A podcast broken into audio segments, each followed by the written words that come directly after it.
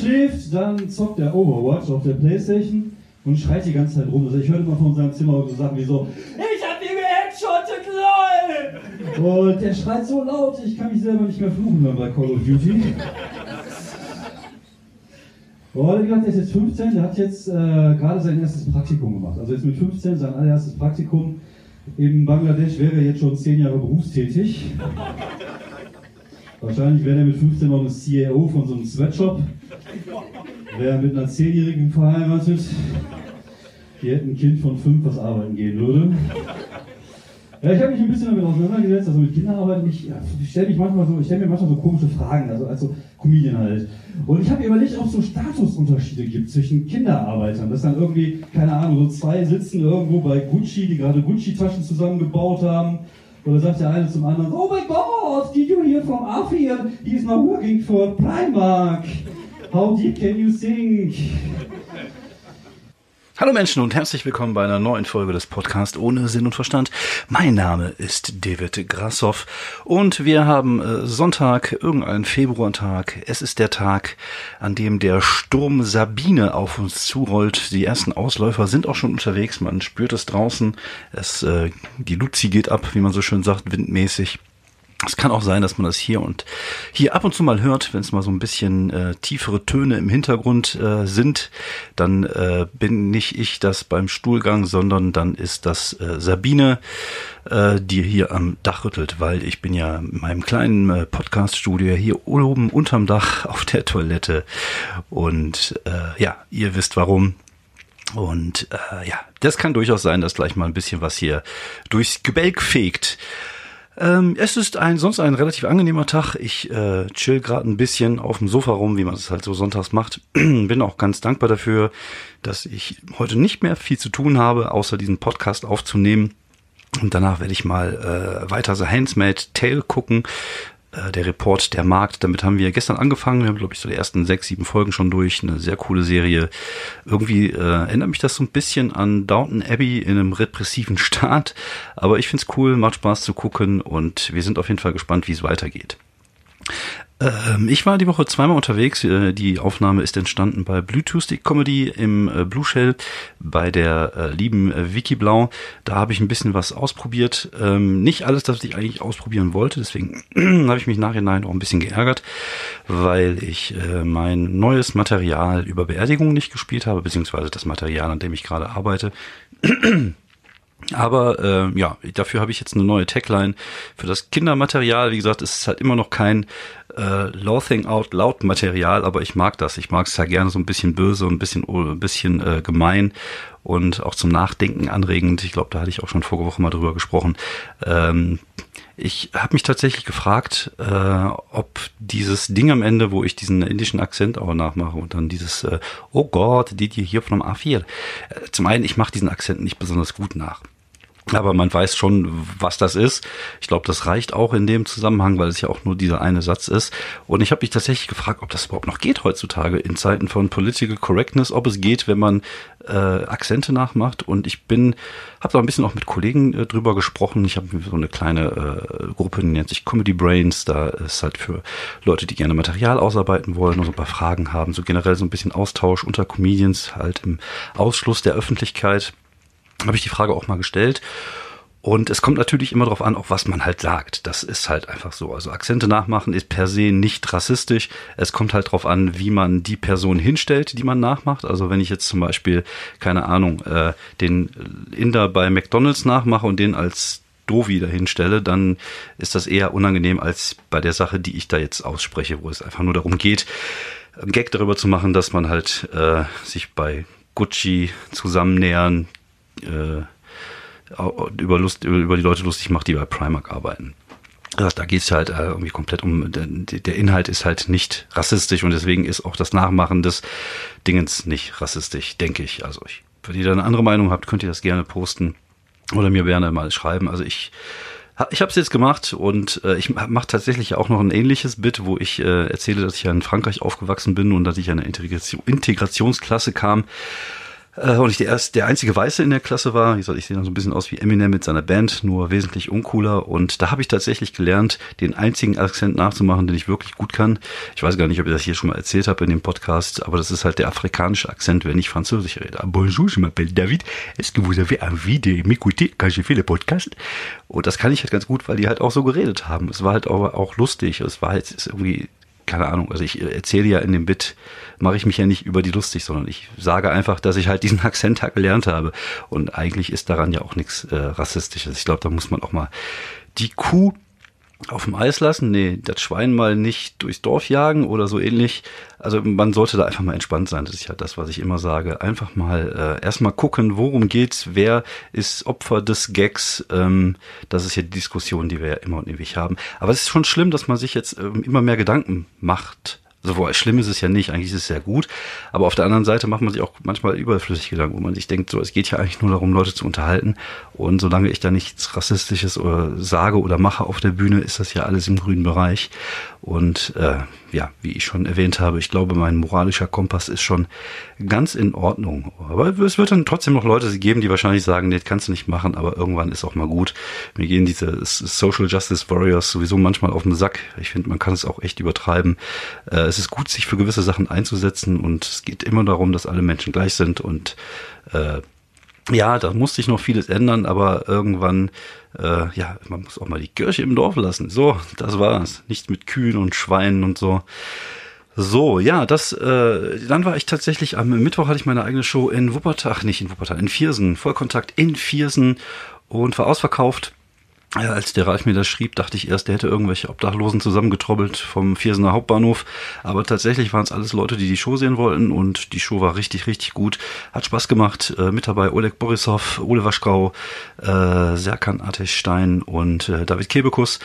Und äh, alle abgeliefert. Ich glaube, Ole hatte ein bisschen, äh, ein bisschen zu kämpfen, weil er sehr hart ist und äh, auch die Erfahrung machen muss, äh, die ich ja auch früher öfters mal gemacht habe, dass äh, man mit hartem Material manchmal, äh, ja, manchmal ist es halt schwer, weil die Leute da einfach keinen Bock drauf haben.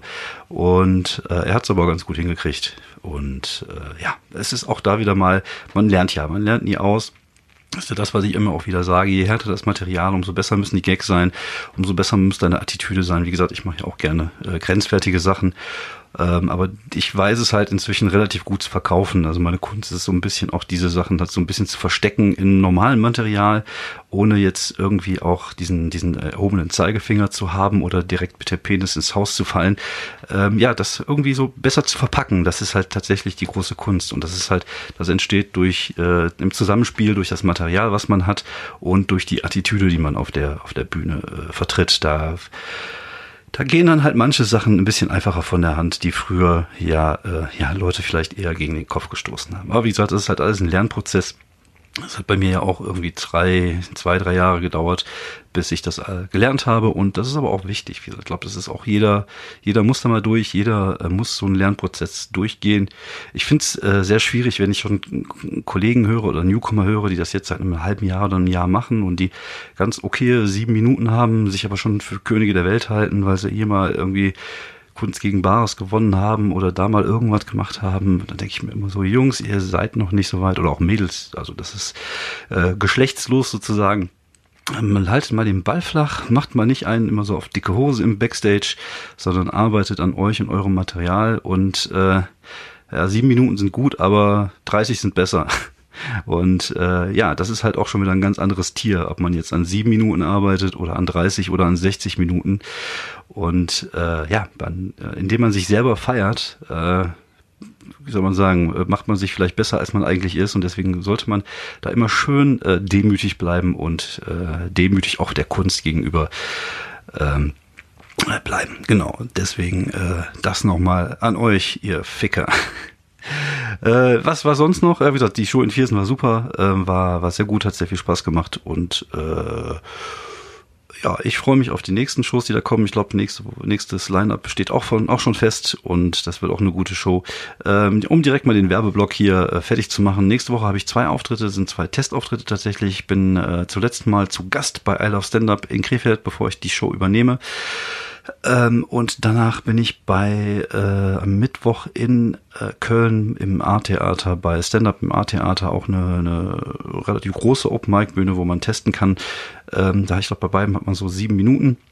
Und ich würde gerne halt gucken, dass ich das Kindermaterial weiterarbeite und halt mein Beerdigungsbit, äh, an dem ich gerade arbeite, beziehungsweise ich bin mal gespannt, wo das hinführt, weil ich da tatsächlich mehrere Sachen mit reinnehmen kann, ähm, um, um es, äh, oh, ich kriege hier gerade eine Nachricht, äh, um es äh, zu erweitern. Also ich habe Themengebiete wie Tod, Angst vor dem Tod, Angstzustände, Panikattacken.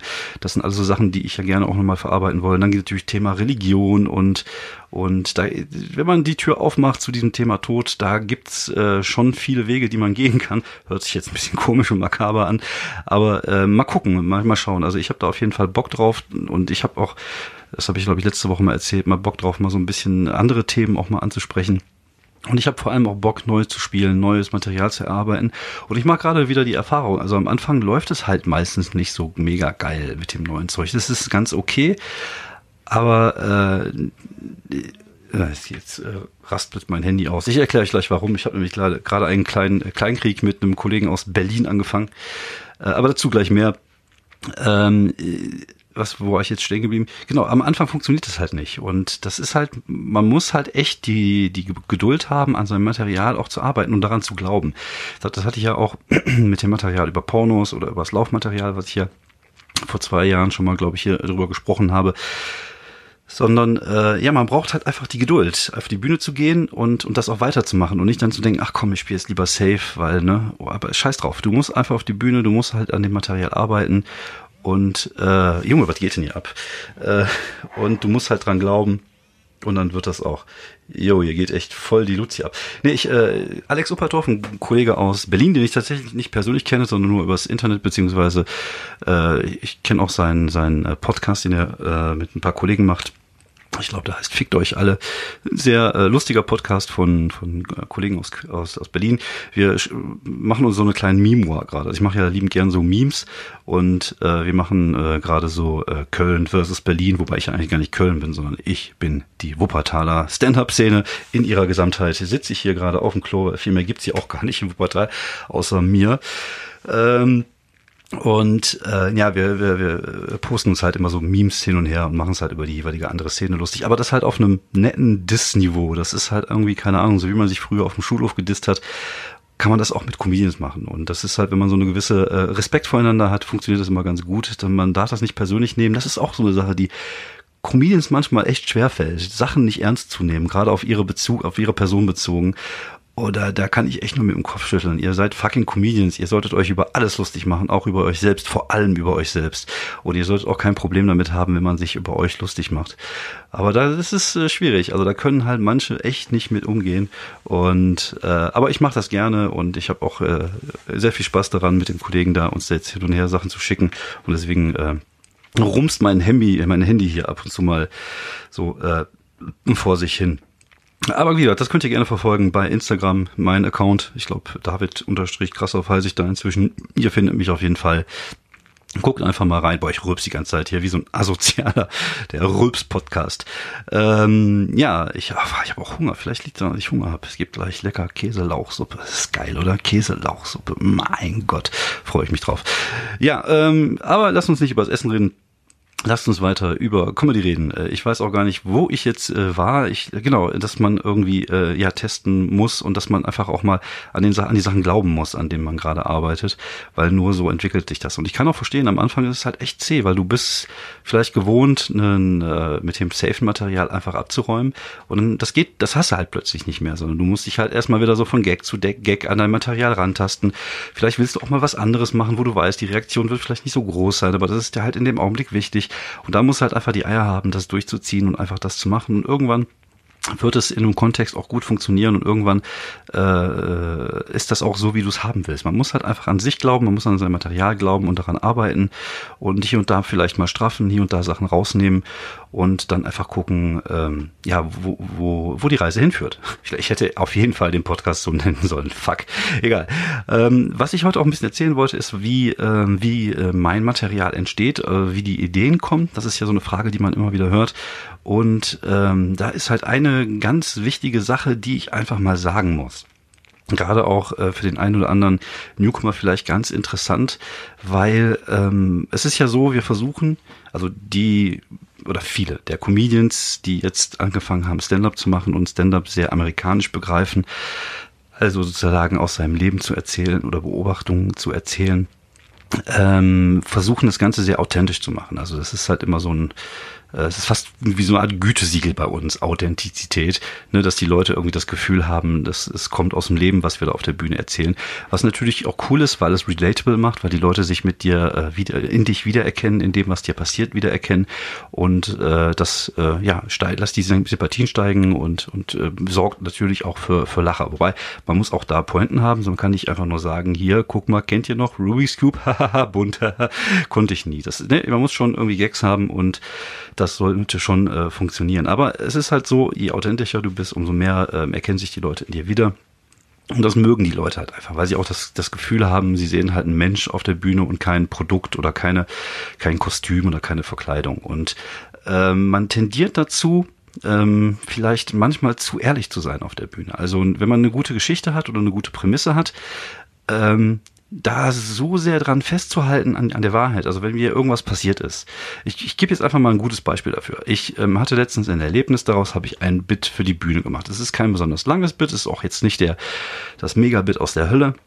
Aber es ist halt so ein Ding, äh, ich, kann sein, dass ich mich wiederhole, falls es so ist, tut mir leid, wo ich irgendwie mir äh, vorm Auftritt, ich hatte so zwei, drei Minuten später einen Auftritt, war Pipi machen am Pissoir und hab dann mir einen Pissfleck auf die Hose geholt beim Abschütteln und dann musste ich halt auf die Bühne und äh, die, der, ich konnte das halt dann trocken reiben, weil da halt Tücher waren. Aber die Grundidee war dann halt irgendwie so dieser Gedanke, diesen Gedanken zu haben, das ist dir gerade passiert, das ist eine lustige Geschichte. Aber wenn ich das jetzt so erzählt hätte, wäre es halt völlig unspektakulär gewesen. Also ich habe Pipi gemacht, habe mir einen Pisstropfen auf die Hose gemacht und bin dann auf die Bühne, weil ich vorher trocknen konnte. Was dann wichtig ist, sind die sogenannten ähm, wie soll man das nennen? Also ich glaube, ich habe das mal in einem Buch gelesen, das fand ich ein sehr schöner Begriff, Afterthoughts, also Nachgedanken. Also so dieses dieses Ding so, what if, was wäre wenn? Wir erinnern uns an an an den Beobachter aus den Marvel Comics. Was wäre wenn äh, zum Beispiel Tante May Spider-Man geworden wäre statt Peter Parker? Und das Gleiche macht man halt als Comedian auch. Das heißt, du du hast dann diese Geschichte, du hast Pipi gemacht, hast einen Pissleck auf die Hose gekriegt, musst aber sofort dann auch auf die Bühne, verfällst in Panik. Was machst du?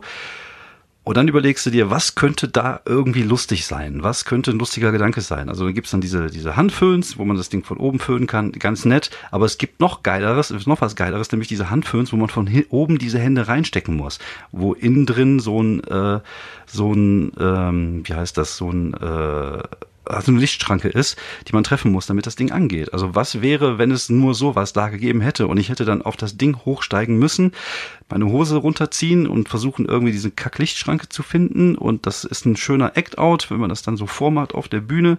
Die Leute sehen deine Verzweiflung, weil du musst zwei Minuten später auf die Bühne und das Ding ist halt vorne auf deiner Hose, so kannst du nicht da rausgehen und dann ziehst du das immer weiter runter und runter und dann irgendwann geht das Gebläse los und dann brauchst du halt noch irgendeine Schlusspointe. Was könntest du da machen? Dann kommt dann halt einfach ein Comedy-Kollege rein, guckt mich an und sagt, oder guckt mich an, wie ich das gerade mache und sagt dann sowas wie, äh, ja, ich lasse euch beiden Süßen mal alleine.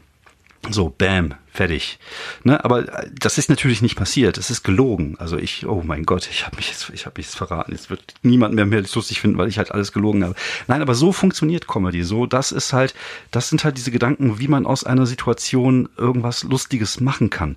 Das ist halt, also im Kern Wahrheit. Ich finde, das ist halt das Wichtige, dass man im Kern die Wahrheit erzählt, dass man im Kern ehrlich ist und äh, was dann aus der Geschichte wird, das ist halt dein Job. Du bist halt Comedian, bring die Leute zum Lachen. Ja, es ist halt cool, wenn man auch eine Message dabei hat oder wenn, wie gesagt, die Geschichte, die im echten Leben so passiert ist, so gut ist, dass man da nichts mehr drumrum bauen muss, ist natürlich super. Aber das ist halt selten der Fall. Das Leben ist halt selten Comedy. Es steckt sehr viel Comedy im Leben drinne. Aber man muss das halt irgendwie raus extrahieren. Es ist halt wie diese Essenz aus einem Gag rauspressen und dann gucken, dass man halt eine Geschichte daraus macht. Also ich habe ja auch eine Geschichte, wie ich irgendwie erzähle, dass ich irgendwie damals mit meiner Freundin in den 90ern wollte ich unbedingt dieses Pamela Anderson Video haben Und das stand dann in Frankreich irgendwann mal in, in so einem Kiosk, aber das konnte ich ja nicht kaufen, weil meine Freundin war ja dabei. Wir waren da im Urlaub und dann habe ich gewartet, bis wir am Strand waren, habe dann so getan, als hätte ich mein Feuerzeug vergessen, bin dann zurückgelaufen, habe mir das Video gekauft, habe es ins Hotel gebracht, habe es in den Koffer reingetan. Es ist halt eine peinliche Geschichte. Es ist halt, es ist halt unangenehm. Ich habe mir halt dieses, ich wollte unbedingt dieses Video und habe es dann gekauft. Und ich war jung und ich brauchte den Porn. Und äh, wenn ich sie so erzähle, ist es halt eine nette Geschichte, aber sie braucht halt viel mehr Pointiertheit. Und ich habe sie zwei, dreimal auf der Bühne erzählt und sie war okay, aber ich weiß, da ist noch mehr drin. Und da muss ich halt einfach mal so das Drumherum erfinden und das Drumherum ausschmücken, weil das ist halt unser Job. Wir sind da, um unterhaltsame Geschichten zu erzählen und lustige Geschichten zu erzählen. Das ist unser Job als Stand-up-Comedians. Wie gesagt, wenn es wahr ist und lustig, dann ist natürlich der, der Jackpot, aber das ist halt selten der Fall.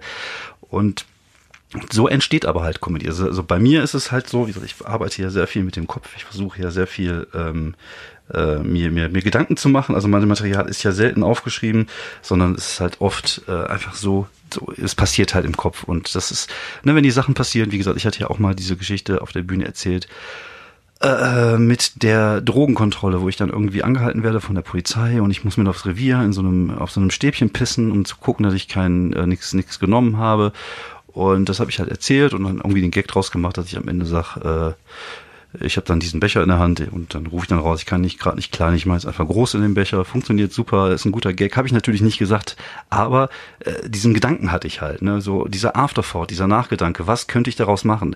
Und so kann man auch natürlich dann, wenn man immer wieder weiter denkt, kann man natürlich auch mal Taglines setzen. Also Taglines sind so kleine Zusatzwitze, wie zum Beispiel bei mir am Anfang mit diesem Kinderarbeitgedönse, dass ich erst sagt, so mit äh, 15 wäre ich schon zehn Jahre berufstätig, mit 15 wäre wahrscheinlich schon CEO von so einer Sweatshop und wäre schon mit 10 Jahren, also ich tagge das immer. Das heißt, ich pack noch immer einen drauf. Und das passiert, indem man sich halt Gedanken darüber macht, äh, was, was geht weiter, wie geht's weiter, also so Nachgedanken. Also das kann ich einfach nur so erklären. Aber ich finde diesen Begriff relativ schön und ich, äh, das passt auch sehr gut zu der Art äh, der Comedy, die ich mache und zu der Art, äh, wie, wie ich Comedy arbeite. Also ich habe jetzt tatsächlich mal angefangen, mir Sachen aufzuschreiben, gerade jetzt über das Thema Kinderarbeit und, und Beerdigung beziehungsweise Tod, da bin ich ja gerade dabei, so ein bisschen aus dem Material zu sammeln. Da schreibe ich mir jetzt einfach mal Sachen auf, die mir dazu einfallen. Also ich habe immer im Büro, wenn ich arbeite, wenn ich arbeite, ähm, habe ich immer so eine so eine Word-Dokument auf und da schreibe ich halt rein, äh, wenn mir Sachen halt zu dem Thema einfallen und einfach nur einfach nur Begriffe manchmal auch nur, um, um zu gucken, wo kann die Reise hingehen, wo wo wo führt wo, wo führt der Weg hin, was für Möglichkeiten haben wir und und mag mal gucken, ob es mir irgendwas bringt, weil wie gesagt, das ist halt nicht normalerweise die Art, wie ich arbeite arbeite, die Art, wie ich an Material rangehe. Aber äh, mal gucken. Also ich, äh, ich probiere es jetzt einfach mal aus. So ein paar Ideen habe ich tatsächlich. Mir ist letztens irgendwie aufgefallen, äh, ich erzähle ja, äh, dass ähm, bei Beerdigungen ja oft Musik gespielt wird. Also als mein Großvater gestorben ist vor ein paar Jahren, wurde da zum Beispiel Schlager gespielt. Was ich auch sehr lustig fand, irgendjemand hatte dann einen Kassettenrekorder mit und als wir dann die Urne beigesetzt haben, äh, lief dann plötzlich irgendwie Junge kommen bald wieder, so ein Schlagersong aus der Gegend hier. Ich fand das sehr witzig. Einige Familienmitglieder fanden das nicht witzig. War übrigens auch nicht meine Idee. Ich weiß gar nicht, wer äh, da drauf kam, aber ich fand es witzig. Ich finde auch, aber das ist halt einfach auch die Möglichkeit, Möglichkeit, also meine Möglichkeit, mit gewissen Sachen umzugehen. Also ich kann Trauer besser in, in Humor verpacken. Ich kann Dinge besser mit Humor verarbeiten. Das ist halt einfach mein Ding. Und ich finde das auch wichtig. Ich finde es auch cool. Und das wäre für mich auch eine der größten Künste, wenn man tatsächlich schafft, äh, ernste Themen oder traurige Themen so zu verarbeiten, äh, dass es lustig wird. Zum Beispiel äh, Daniel Sloss kann ich nur empfehlen. Schaut euch seine beiden Specials an bei bei Netflix über seine behinderte Schwester oder behinderten Bruder, ich bin mir jetzt nicht hundertprozentig sicher, aber das ist richtig, richtig witzig und halt sehr traurig, irgendwie auch. Aber äh, ne, dann, dann wird halt Musik gespielt und ich mein, mein, mein Grundgedanke ist, ich hätte gerne, dass dann irgendwie Coco Jumbo gespielt wird, wenn ich beerdigt würde.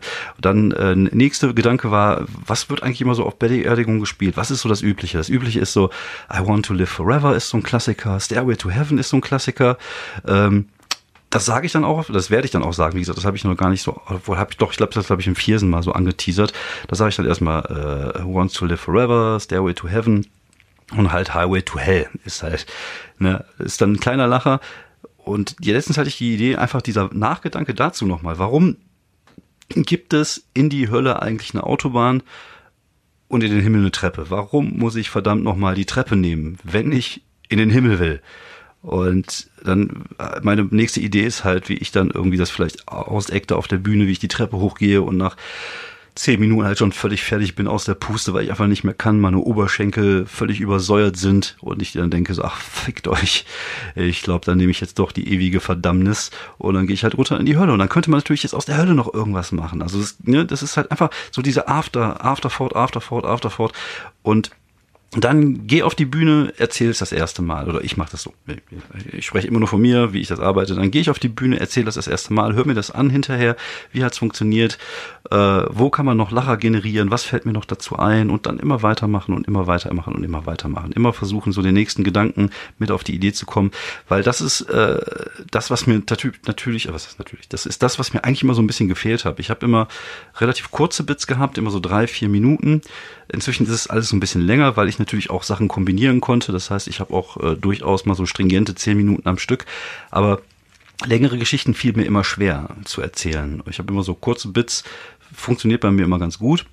Und längere Geschichten finde ich immer schwieriger. Aber wenn du diese Technik ein bisschen äh, benutzt, ähm, dann äh, solltest du eigentlich in der Lage sein, oder sollte ich in der Lage sein, vielleicht auch längere Geschichten zu erzählen. Und woran ich noch arbeiten muss, das merke ich immer wieder, sind Schlussgags. Ich habe echt beschissene Schluss, Schlussgags. Also ich, was ich ganz gut kann, ist am Anfang das Publikum mit einem One-Liner oder mit einem guten Gag schon zu holen. Aber am Ende, ich weiß nicht, also ich habe viele Bits, wo ich am Ende einfach struggle. Und da muss ich tatsächlich auch nochmal besser werden. Aber das ist halt einfach so. Das ist ja, ne, es ist immer eine Baustelle. Es gibt immer tausend Baustellen in so einem, in so einem Stand-up-Bit. Woran man halt dann arbeiten kann und arbeiten muss, und, um besser zu werden. Und äh, auch da ist wieder das Ding, ne? ich mache das jetzt seit fünf Jahren mit dem Stand-up und ich weiß, da geht auf jeden Fall noch mehr. Und das ist halt das Coole daran, wie gesagt. Ich bin kein Fußballer, Jetzt würde ich meine Karriere beenden mit äh, über 90 Kilogramm und 42, 47, äh, 46 Jahren. Das, äh, soweit, dass man das eigene Alter nicht mehr kennt. Äh, aber als Comedian geht noch was. Da habe ich noch ein bisschen gute Zeit und ne, alles, was einem ja jetzt passiert, äh, wird ja direkt durch diesen Comedy-Filter auch im Kopf äh, verarbeitet und kann man dann halt auf der Bühne raushauen. Das ist einfach geil. Und ich freue mich drauf, nächste Woche diese zwei äh, Testbühnen zu haben, um, äh, um das Zeug auszuprobieren. Mal gucken, ähm, ob es funktioniert, ob die Leute das mögen. Und wenn nicht, dann arbeite ich halt einfach verfickt nochmal weiter. Und das solltet ihr auch machen. Und das solltet ihr auch genau jetzt machen, anstatt weiterhin diesen Podcast zu hören. Nutzt eure Zeit, macht irgendwas aus eurem, äh, aus eurem Resttag äh, sei es nur irgendwas gucken, irgendwas lesen, weil Leben ist wichtig, gerade wenn man Comedy macht, gerade wenn man Künstler ist. Ich glaube, Künstler, egal aus welchem Bereich, äh, müssen einfach leben. Wir müssen am Leben teilnehmen, wir müssen Dinge erleben, weil sonst sind wir einfach nur auftretende Künstler. Und wenn das unser Leben in Inhalt ist, dann haben wir nichts mehr, worüber wir was erzählen können, weil so geil ist Auftreten eigentlich ja doch schon irgendwie. Aber so ohne drumherum wäre es halt langweilig. Und äh, deswegen geht raus, habt ein Leben und äh, erzählt davon auf der Bühne, am besten in lustiger Form. Das war's von mir. Vielen Dank nochmal fürs Zuhören und wie gesagt, wenn ihr Bock habt, guckt einfach mal bei Instagram rein, da gibt's jetzt lustige Memes äh, zum, äh, zu Köln und Berlin, wobei ich, wie gesagt, ja gar kein Kölner bin, aber ist egal, ich mache das jetzt einfach. Ich habe da Spaß dran. Äh, wenn ihr auch Spaß dran habt, dann äh, folgt mir bei Instagram, folgt mir bei Twitter, auch da heißt, glaube ich, David Grassoff und äh, bei Facebook sowieso. Und äh, ja, vielen Dank fürs Zuhören. Wir äh, hören uns, wenn Gott will, nächste Woche nochmal hier an gleicher Stelle. Das war für euch David Grassoff, der Podcast ohne Sinn und Verstand. Macht's gut, bye.